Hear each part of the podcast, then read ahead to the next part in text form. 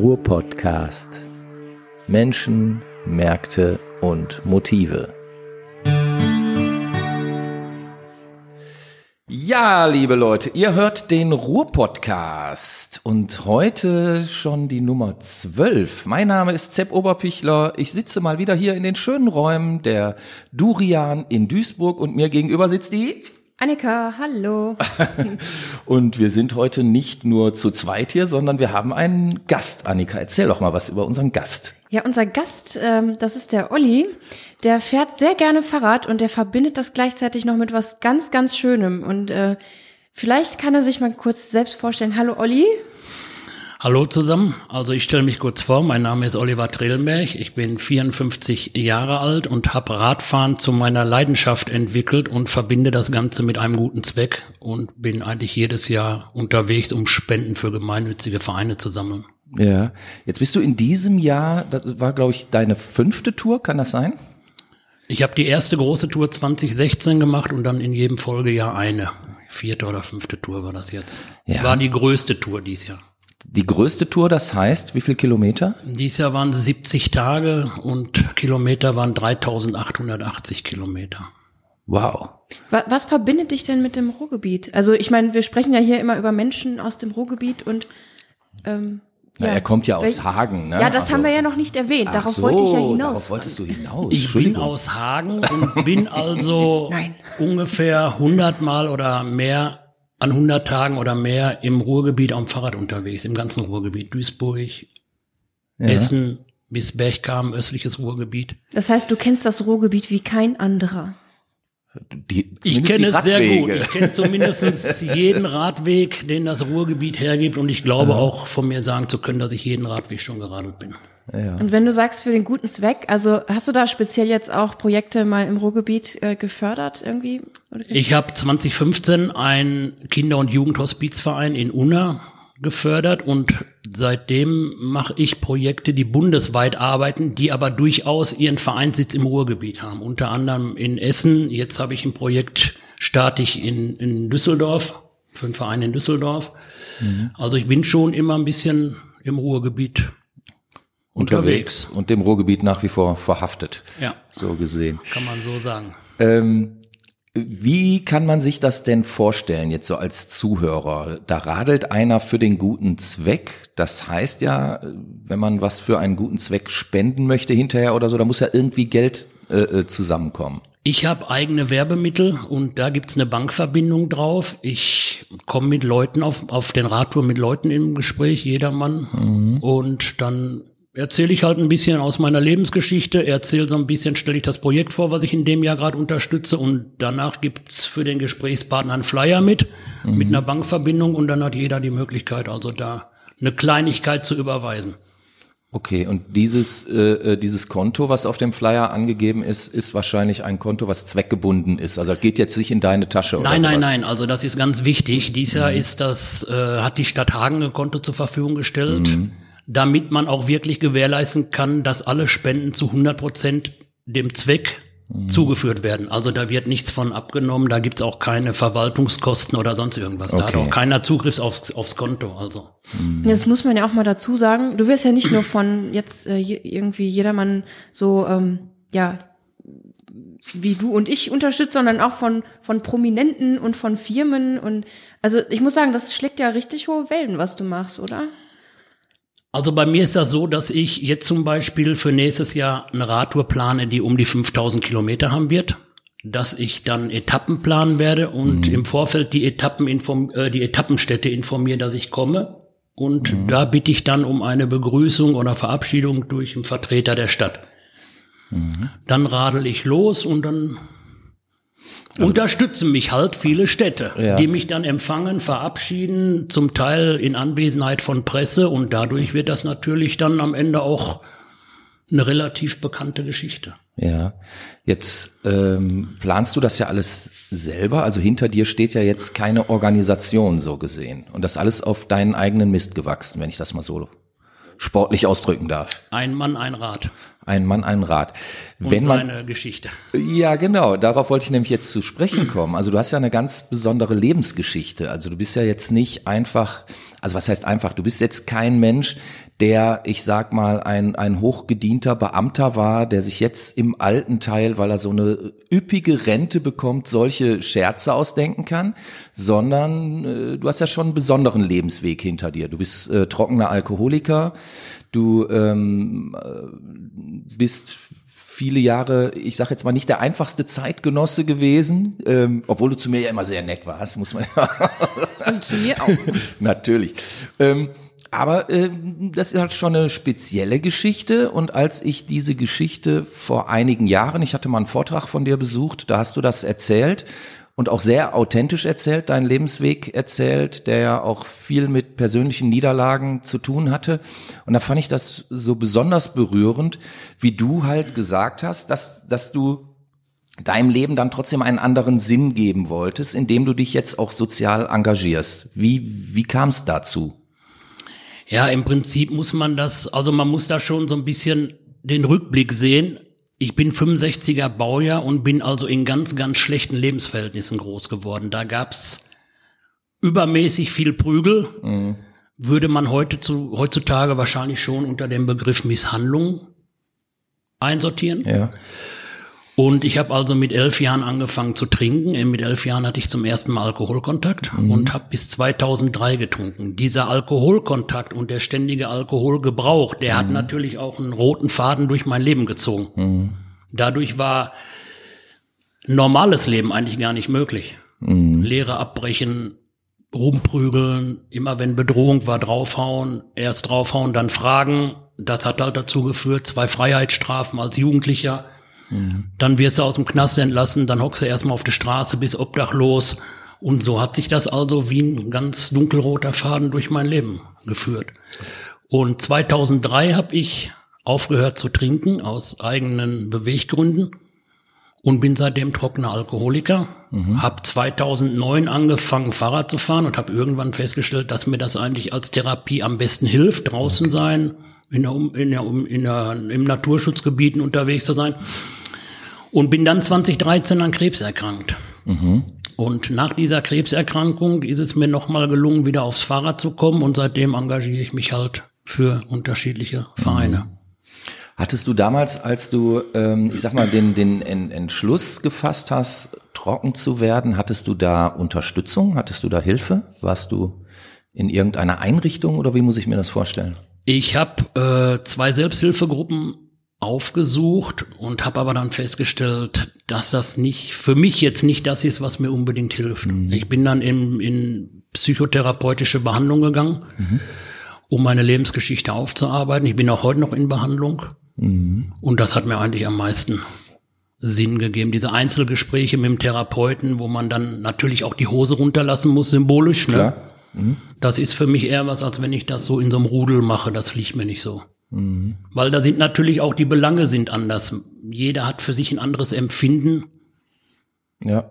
Und ich habe halt so eine schwere Lebensgeschichte, die ich anderen auch eigentlich gar nicht so in, in Gruppengesprächen zum, zumuten möchte. Wir haben das mal in so einer Klinik gemacht und das hat die Gruppe nicht gerade zur Glückseligkeit und Begeisterung animiert. Und deshalb habe ich also für mich einen Weg gefunden, Einzelgespräche sind für mich halt besser. Das heißt also, du wirst immer noch ähm, psychotherapeutisch betreut Ja. und dein, dein Engagement, war das auch ein Ergebnis der ähm, psychotherapeutischen Betreuung oder war das eine Sache, die aus dir heraus entstanden ist, wo du gesagt hast, mein Gott, irgendwie, ich habe Glück, immer noch am Leben zu sein, weil es hätte ja wahrscheinlich auch mit, mit diesen Abenteuern, die du da hinter dir hast, äh, früher vorbei sein können. Ähm, und da möchte ich jetzt was, was Soziales für tun, oder? Bei mir ist das so entstanden, das Fahrrad, was ich besitze, steht bei mir im Wohnzimmer. Und nach den Eingriffen am Kehlkopf, als es mir richtig dreckig ging, ich habe einen Teil vom Kehlkopf ist mir entnommen worden, habe ich das Fahrrad immer gesehen und habe gedacht, du musst da irgendwie, da irgendwie wieder aufs Rad kommen, weil du weißt, dann geht's dir besser. Und dann habe ich halt das Rad genommen, bin, bin losgefahren, habe sieben Kilometer geschafft, mehr Tagesleistung war gar nicht drin. Und ein Jahr später ist es mir dann gelungen, hier so im Ruhrgebiet 5.500 Kilometer spazieren zu fahren. Und da ist mir dann die Idee gekommen, Mensch, wer so bekloppt ist, könnte doch eigentlich was für einen guten Zweck machen. okay. Das, das heißt aber auf der, auf der anderen Seite, du, du lebst von Hartz IV aktuell, oder? Ich hab, ich bin früh verrentet, mhm. immer befristet, aber der Betrag ist der gleiche. Okay. Nur bei mir heißt es halt Erwerbsminderungsrente, volle okay. Erwerbsminderungsrente. Aber der Betrag ist der gleiche. Nur Leute wie ich sind natürlich benachteiligt, weil sie unter anderem die GEZ selber bezahlen müssen, mhm. Heizkosten mhm. selber bezahlen müssen mhm. und im Endeffekt am Ende weniger haben wie ein Hartz-IV-Empfänger. Mhm. Okay. Das ist halt das Thema Krebs und Armut. Da habe ich 2016 und 2017 in der Öffentlichkeit so ein bisschen drauf aufmerksam gemacht auf meinen Radreisen. Ja. Jetzt begegnest du auf deinen Reisen ja sehr vielen, sehr unterschiedlichen Menschen, kann ich mir vorstellen. Also du, du fragst ja auch äh, an Hotels an, ob du äh, kostenlos dort übernachten darfst. Ähm, du lernst Oberbürgermeister kennen, ein paar Promis waren auch dabei. Gibt es so ein paar ähm, Begegnungen, von denen du sagst, Mensch, also das, das hat mich nochmal bestärkt, A, weiterzumachen. Das war, war nochmal ein Mutmacher das war nochmal eine, eine ganz wichtige Geschichte. Oder auch auf der anderen Seite äh, gibt es auch Begegnungen, wo du sagst, mein Gott, das waren vielleicht, ich möchte das Wort jetzt nicht sagen, aber du weißt, was ich sag, sagen möchte, das Wort mit A. Ähm, da, da waren auch Leute, die dich runterziehen wollten oder niedermachen wollten für dein Engagement. Wenn ich jetzt irgendwie auf irgendeine Art und Weise Menschen anspreche, dann merke ich ja schon so nach drei Sätzen, wo die Reise hingeht. Mhm. Du hast ja dann schon irgendwo eine Einschätzung, da ist jemand Krawall gebürstet, dann nimmst du dir dein Werbemittelchen, steckst es ein und fährst, oder mhm. du merkst halt, da ist jemand interessiert, dann kannst du natürlich auch ein vernünftiges Gespräch führen. Mhm.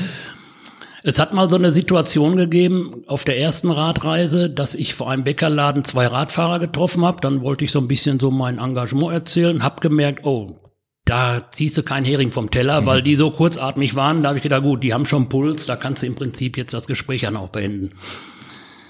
Und ich bin dann einfach in den Bäckerladen reingegangen, habe mir einen Kaffee getrunken und dann kam so ein älterer Herr auf mich zu, der so ein bisschen abwertend sagte, gehören Sie zu den beiden da draußen? Ich sage, nee, ich bin alleine unterwegs für einen guten Zweck. Mhm und habe dem älteren Herrn dann im Gespräch meinen Flyer gegeben, bin mit meinem Kaffee rausgegangen und für mich war die Situation dann eigentlich beendet. Mhm. Und dann kam eine sehr griesgrämige Frau aus dem Geschäft, gab mir den Flyer zurück und hat ganz kurzerhand nur Danke gesagt. Und dann habe ich den Flyer eingesteckt, bin losgeradelt und habe irgendwann mal gedacht, okay, die hätte, den hätte sie eigentlich auch im Müll schmeißen können. Hab mhm. den Flyer aufgemacht und da waren dann eine 100 Euro Spende drin. Ach. Oh. Jetzt wusste ich natürlich nicht, wer diese Bäckersfrau ist, weil du guckst ja nicht, wenn du zum Bäcker gehst, wer ist der Inhaber. Ne? Mhm. Ich bin dann ein bisschen weiter geradelt und habe zwei, zwei Dörfer weiter, glaube ich, dann jemanden gefunden, der diesen Bäcker kannte und habe dann das Geld mit Spendenquittung, also mit Überweisungszweck, mit allem Schnickschnack so an den Verein überwiesen, dass die Frau dann eine Spendenquittung erhalten hat. Mhm. Also sicherlich eher ein, ein ungewöhnliches. Das äh, sind so ja, so Dinge, wo man dann denkt, gut, das Glas ist halb voll oder halb leer. Du triffst im Prinzip zwei Idioten, die dich abfertigen und daraus entwickelt sich trotzdem noch eine gute Geschichte, wo du denkst, wow. Mhm. Bei den Öffentlichkeits-, also bei den öffentlichen Personen ist natürlich der Höhepunkt, dass ich 2017 einer von 200 ausgewählten Ehrenamtlichen waren, die in Kevela beim Empfang zum Bundespräsidenten waren. Mhm und in diesem Jahr über die Staatskanzlei Nordrhein-Westfalen zu einer Bürgerdelegation ge äh, gewählt wurde, die aus zehn Personen stand, mhm. die zum Empfang zum Bundespräsidenten zu den Feierlichkeiten des Tags der deutschen Einheit nach Kiel eingeladen wurden. Ach, das ist ja noch gar nicht so lange her. Nö. Schön. Das war vergangene. Du arbeitest dich also nach oben. Wann, wann wird Frau Merkel dich persönlich einladen? Oder wann wirst du Bundespräsident? Also ich saß Frau Merkel jetzt zehn Meter gegenüber. Also das kann nicht ja. mehr lange dauern. Die Nähe, die Nähe ist schon da. Die Nähe Sehr ist schön. Da. Ist, ist das denn Ziel von dir? Also ähm, ist das ein Beweggrund, auch solche Leute kennenzulernen, oder ist, ist das nett, wenn es passiert? Mein Ziel ist in erster Linie, Menschen Mut zu machen, Menschen mhm. zu helfen. Und alles, was drumherum passiert, ist schön, wenn es passiert. Aber du mhm. kannst natürlich nicht gezielt darauf hinarbeiten. Du kannst nicht darauf hinarbeiten, sondern irgendwie ist die Staatskanzlei auf mich aufmerksam geworden. Mhm. Wie auch immer das gekommen ist. Gut, bei mir ist jetzt der Fall, dass ich halt in 150 Rathäusern begrüßt und verabschiedet wurde. Mhm. Und dass natürlich auch die Staatskanzleien im Land rumhören, wer ist so unterwegs im, in, der, in der guten Sache. Mhm. Aber du kannst im Prinzip da nicht gezielt darauf hinarbeiten. Es kommt, wie es kommt. Aber in erster Linie ist halt für mich der Zweck wichtig, Leben genießen, Lebenszeit zu genießen, solange wie sie noch dauert, Gutes tun und eine schöne Zeit draußen haben. Das ist ja schon, das ist ja schon fast ein Schlusswort, aber so weit sind wir noch nicht. So einfach kommst du mir jetzt nicht davon. Ähm, wir haben eben über deine Lebensverhältnisse gesprochen, die ja ähm, mit äußerst bescheiden, nur unzureichend beschrieben sind wahrscheinlich. Du fährst Rad, jetzt weiß ich aus eigener Erfahrung, ich musste nämlich meinen Kindern vor einiger Zeit mal Räder kaufen und ups, das ist ja gar nicht mehr wie früher, als man für 120 Mark noch ein äh, gutes Fahrrad bekommen hat, sondern heute kann man ja locker ein paar tausend Euro ausgeben für ein äh, Pukirad. Für, für ein Pukirad, ja auch das wahrscheinlich. Nein, aber äh, machen wir uns nichts vor, also ein, ein ordentliches tüchtiges Rad und du kannst ja jetzt nicht irgendeinen Drahtesel nehmen, ähm, wenn du da äh, tausende von Kilometern abreißt, sondern das muss ja schon was ordentliches sein. Ähm, das ähm, kostet ja sein, sein entsprechendes Geld. Das hast du ja eigentlich gar nicht. Hast du da irgendjemanden im Rücken, der dich unterstützt? Es gibt Unternehmen in ganz Deutschland, die mich mit Sachspenden, Material, Equipment, Werbemitteln unterstützen. Unter anderem ist das Firma Paul Lange in Stuttgart, Generalvertretung für Shimano-Komponenten. Mhm. Das war jetzt der Werbeblock im Podcast. Das war der Werbeblock. okay. Und jetzt geht's weiter. Jetzt geht's weiter. Ja, das sind halt also im Prinzip alle Firmen, aus der Fahrradbranche, unterstützen mich auf irgendeine Art und Weise. Bist du, bist du dort bekannt? Muss ja. Ja, also, ja, ja, ja. Das wie, hat aber alles das? mal klein angefangen, dass mhm. ich einfach 2015 mal gesagt habe, hör mal, ich, ich bin ein armer Kerl, ich habe nicht viel Geld, ich möchte gern was mhm. Gutes tun, könnte mir ein bisschen helfen. Und dann mhm. hat sich das halt so ergeben und weiterentwickelt. Ja. Aber das ist ja schon, schon mal klasse. Also das lässt ja, lässt ja auch hoffen, also dass äh, solche Firmen dich dann auch unterstützen und ähm, dir Material zur Verfügung stellen, Service zur Verfügung stellen, stelle ich mir vor, ähm, was weiß ich, die ein oder andere Reparatur für Lau durchführen und äh, dir, weiß ich nicht, einen Satz neue ähm, So läuft's im Prinzip. Mittel. Okay. So läuft's im Prinzip. Das heißt also, eine, eine Sachunterstützung ist da. Ja, ja. Und hast du auch, ähm, ich sag jetzt mal, Support in dem Sinne, dass du zum Beispiel bei ähm, es gibt ja so, so Radfahrvereine und äh, Deutsche Vereinigung der Radfahrer. ADFC oder ADFC so. und, und wie diese ganzen offiziellen ähm, Clubs heißen. Erfährst du da auch eine Form von Unterstützung? Oder gibt es vielleicht sogar, wenn du auf einer deiner Touren bist, dann mal Leute, die dich begleiten auf dem Weg oder dich zum Essen einladen oder wie auch immer? In der Fahrradbranche eigentlich weniger, weil ich zum einen diese, diese begleitenden Sachen, die gibt's bei meinem Fahrradprojekt nicht, weil ich halt aufgrund meiner Einschränkung mhm. am besten entscheiden kann, wie ich die Etappe fahre. Mhm. Und ich kann zum Beispiel keine Steigung fahren. Ich muss an Steigung absteigen und schieben, weil ich halt zu wenig Luft bekomme. Mhm. Aufgrund der Kehlkopf-OP. Und jeder empfindet eine Steigung ja unterschiedlich. Mhm, klar. Und wenn ich dann alle drei Minuten sagen muss, so, ich muss mal eben absteigen, ich muss jetzt schieben, ich muss mal wieder absteigen, schieben, ja, warum jetzt? Das ist ja noch nicht steil und so. Diese ganzen Grundsatzdiskussionen mit Leuten, wo man eigentlich, also die eigentlich nur Strecke machen wollen. Mhm. Da Guck mal, das ist aber das Perfekte zu. für mich. Ich würde auch absteigen. Ja, also ich, also man muss sich nicht schämen. Ich war jetzt an der Donau unterwegs und da sind einige Leute, da habe ich gedacht, gut, den Platz gleich die Birne unterm Helm weg, weil die mhm. sich so angestrengt haben, einen Berg hochzukommen und ich steige halt ab und schieb da hoch. Also ja, das ist klar. keine Schande. Für mich ist es keine Schande. Für manch einem ist es eine Schande. Mhm. Aber für mich nicht. Also ich mache das ja mit den Folgen der Krebserkrankung, ist ja nochmal eine ganz andere Geschichte. Ja, und du musst ja auch keine Medaille gewinnen. Ne? Also dir geht's ja jetzt nicht da, darum, irgendeine Zeit zu toppen oder zu unterbieten, sondern für dich ist die Aktion an sich der Weg ist das Ziel. Der Weg ist das der Ziel. Weg ja, hier passt Ziel. Ich will einfach eine genau, geile ne? Zeit haben. Ich muss nicht am Donauradweg so daherstochen, dass ich am Ende nicht mal weiß, mhm. wie schön es da ist, sondern ich habe auch mal Zeit, ein Foto zu machen oder mhm. einfach mal eine halbe Stunde in der Gegend rumzugucken und einfach mal auf mich wirken lassen. Ich weiß ja gar nicht, ob ich in diesem Leben nochmal an der Donau komme. Dann jage mhm. ich da ja nicht durch wie ein Gestörter. Mhm. Ja, ist richtig. Jetzt, jetzt kommst du aus Hagen. Ähm, wie, wie ist dein, äh, dein Bild in, in Hagen. Also bist, bist du dort bekannt? Kennt man dich in Hagen? Grüßt man dich schon, wenn du, wenn, wenn Olli auf dem Fahrrad wieder vorbeigurkt? Oder wie muss ich mir das vorstellen? Ich, glaub, ich glaube ja. schon, dass mich viele Leute in Hagen kennen und ich glaube auch schon, dass mich mittlerweile viele Leute im ganzen Ruhrgebiet kennen, weil ich unter anderem auch eine Seite in sozialen Medien habe. Da mhm. präsentiere ich meine Touren. Mhm.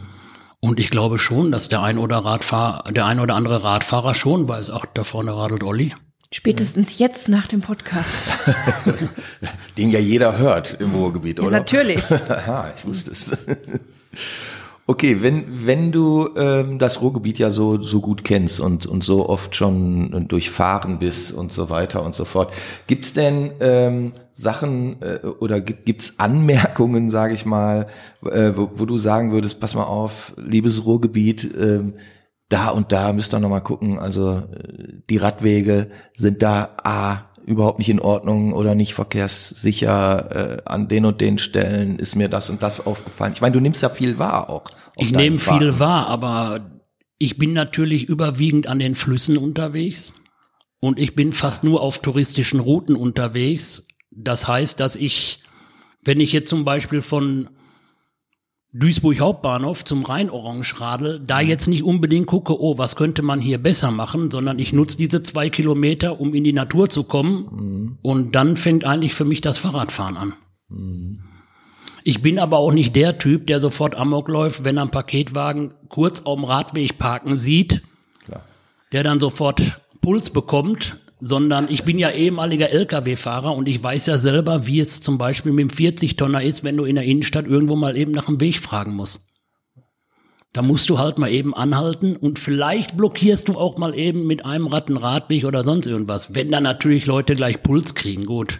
Ja. Ist für mich weggeschmissene Lebenszeit, mich damit zu beschäftigen. Mhm. Ich hab, ich verfolge einen anderen Hintergrund. Mhm. Für mich ist einfach Leben wichtig. Mhm. Und auch mal fünf gerade sein lassen. Das hört sich aber nach einer Erkenntnis an, die erst nach deiner Krebserkrankung gekommen ist. Ja, weil ich natürlich auch sagen muss, sechs Jahre nach einer Krebsdiagnose noch zu leben, ist ja nicht selbstverständlich. Und mhm. ich war zum Beispiel im Rahmen meiner Radreisen in Kinderhospizen. Mhm. Da leben Kinder, die wissen, dass sie in 14 Tagen nicht mehr leben. Ich war jetzt in Minden auf einer Kinderkrebsstation. Mhm. Ich habe eine Familie besucht, die einen 16-jährigen Sohn seit Jahren im Wachkoma, im häuslichen Umfeld hat. Mhm. Und ich glaube, auch das alles zusammen bringt eine ganz andere Sichtweise aufs Leben. Mhm. Und es ist natürlich auch so, dass das, was diesen Menschen widerfährt, jedem anderen natürlich auch von heute auf morgen widerfahren kann. Da muss ja. man einfach morgens mal drüber nachdenken, sagen, gut, wenn ich heute unglücklich stürze, kann das auch passieren. Das ist richtig, klar. Wie fasst man dann wieder Lebensmut? Also ähm, du hast ja jetzt schon mehrfach gesagt, dass das Fahrradfahren dir gut getan hat, aber war das auch so ein, so ein neuer Motor für dich? Also überhaupt wieder Lebensmut ich glaube, zu fassen? Ich glaube, dass das Fahrrad mein Lebensmotor ist. Ich glaube, dass mhm. ich schwer Unglück erfahre, wenn ich kein Fahrrad mehr fahre. Weil ich bin ja nun mal jetzt mehrfach mit dem Fahrrad wieder in die Spur des Lebens gekommen. Ja. Und ich glaube, wenn ich das alles nicht mehr machen würde, dann ist der Weg zu, zurück zum Alkohol mhm. eigentlich sehr kurz. Und von da aus der Weg in die nächste Krebserkrankung natürlich auch nicht mehr ganz weit. Ja. Könntest du dir das wieder vorstellen, wieder an, anzufangen zu saufen? Also ich meine. Es ist ein täglicher Kampf, das muss man ganz einfach sagen. Weil überall, auch da, deshalb bin ich auch sehr oft lieber alleine unterwegs. Es ist alles in der Gesellschaft immer in Verbindung mit einem kleinen Tröpfchen, einem mhm. kleinen Schlückchen. Mhm. Und wenn du das Schlückchen nicht möchtest, ja, warum denn nicht? Ja, ein kannst du doch. Mhm. Ja, Mensch, dann trink doch ein alkoholfreies. Und da mhm. ist also immer der Kampf, dieses Rechtfertigen. Mhm. Und du musst natürlich bei jedem Eisbecher aufpassen, was ist da für eine Soße am Eis? Und also du bist immer irgendwo in Alarm. Mhm. Oder du scheiterst. Ja. Und das auch nach 13 Jahren. Das ist eigentlich irre, ne? Also wenn man wenn dann kommt natürlich bei mir hinzu, man darf nicht vergessen, ich habe zwar meine Stimme noch, aber ich habe ein, eine Kehlkopfteilentfernung, das heißt, ich habe nur noch ein Viertel Stimmband, ich bin mhm. sehr kurzatmig. Mhm. Und der Kehldeckel wurde entnommen. Beim Schlucken besteht also jederzeit die Gefahr, dass ich an meinem Bissen ersticke, weil die Luftröhre nicht mehr verschlossen wird. Mhm. Das ist keine Situation, wo man sagen kann, heute ist Montag, das passiert mir nur Dienstag, sondern das ist einfach eine Situation, wo man sagt, gut, jedes, jeden Tag im Leben kann im Prinzip nach jedem Bissen der letzte sein. Und das, dieses Gesamtpaket, das motiviert mich einfach dazu zu sagen, gut, Glas ist halb voll oder halb leer. Wo kann man dich denn in Zukunft jetzt live erleben? Also jetzt werden ja hoffentlich viele, viele Leute zuhören und äh, äh, denken, Mensch, den Olli möchte ich doch mal persönlich treffen. Muss ich dafür nach Hagen kommen und mir eine extra Breitplatte anhören vorher? Oder Nee, einfach Augen auf. Ich bin überall im Ruhrgebiet. du bist überall im Augen Ruhrgebiet. auf, man erkennt mich an meinem T-Shirt, man kann meine Facebook-Seite Olli Radelt verfolgen, man kann die Lebensgeschichte ganz offen auf meiner Internetseite verfolgen, www.olliradelt.de. Ja. Man kann im Internet, also im Netz nach mir googeln, dann findet man verschiedene Berichte, Artikel. Hast du über, über deine Facebook-Seite zum Beispiel, ich habe das ja schon ein bisschen beobachtet, du bist ja da sehr aktiv und postest immer, äh, wo du gerade warst und äh, äh, welche Strecken du gerade fährst und so weiter. Hast du darüber schon, ähm, ich sag jetzt mal, Freundschaften gefunden, die über die rein äh, Social Media äh, Ebene hinausgehen? Also Ja, ich habe mich jetzt an der Donau mit jemandem getroffen, der meine Seite schon länger verfolgt und der einfach gesagt hat, hier, wenn du unterwegs an der Donau bist, dann treffen wir uns, trinken mal einen Kaffee zusammen. Oh. Das habe ich dann unter anderem, haben wir uns dann getroffen. Ich kriege natürlich auch viele, viel Unmut in persönlichen Nachrichten. Das poste ich natürlich nicht, aber ich werde dann natürlich auch angefeindet, weil das ist nicht jeder, jedermanns Sache, dass ich als Krebspatient wenn du dreimal lachst, bist du natürlich schon bei einigen Leuten, kriegen die auch schon wieder Puls. warum? Verstehe nicht. Weil die auch betroffen sind und einfach sagen, oh, guck mal, der, der freut sich. Also Lebensfreude ausdrücken ist nicht überall gern gesehen, das muss man ganz einfach so sagen. Das ist ja auch schräg irgendwie, ne? Ja gut, aber ich kann, kann mir das schon Es ist zum. Beispiel so, wenn ich auf meinem Radweg jemand anspreche und sage, hier, ich, ich stelle mich vor, ich führe mein Gespräch mit meinem Werbemittel, gebe einen Flyer mit, sage, ich habe eine Facebook-Seite, sagen 98 Prozent aller Gesprächspartner, oh, bei Facebook bin ich nicht. Natürlich ist da niemand, ich bin da alleine. Also weiß man, da ist schon so eine gewisse seelische Erkrankung, Depression, Krebs. Äh, Du, bei Facebook bin ich gerade nicht. Ist nicht tragisch. Ich bin da ganz alleine, ich komme doch alleine zurecht. Das Posten ist halt einfach dafür da, zum einen alle Leute, alle Unternehmen, die mich unterstützen, können sehen, dass ich die Dinge, die sie mir zur Verfügung stelle, dankbar nutze. Das kann man ja dann nun mal nachvollziehen, weil es gibt Klar. ja auch oft so, dass Sachspenden verkauft werden oder dass sie halt nicht, nicht genutzt werden, sondern nur genommen werden. Und ich zeige den Leuten natürlich, dass es überall in Deutschland schön ist. Und es nimmt dich halt keiner an die Hand und führt dich dahin, wo es schön ist, sondern man muss halt selber versuchen. Wo ist den es denn Weg zu schön? finden. Im Ruhrgebiet. Ja, Ruhrgebiet ist für mich überall schön. Also Ach, das ist doch, das ist doch super. ich habe ja gerade schon gesagt, ich bin jetzt kürzlich mal hier vom Duisburger Bahnhof zum Rhein-Orange gerade, zur, zur Ruhrmündung also, und dann weiter zum Alsumer Berg, dann über die Hoag-Trasse Richtung Oberhausen, dann nach Gelsenkirchen, Bochum. Also das sind 80 Kilometer, die du vollkommen verkehrsfrei fahren kannst. Das ist schön. Ruhrgebiet ist gut. Das ist schon ein Hammer, ne? Auch die Halden natürlich. Ich war jetzt, kürzlich war ich in Mörs am Geleucht. Halde Rheinpreußen. Ja. Ja, das sehr schön. Das ist für mich schön. Und ich kann da ja nicht hochfahren. Ich muss halt ranradeln, hochschieben.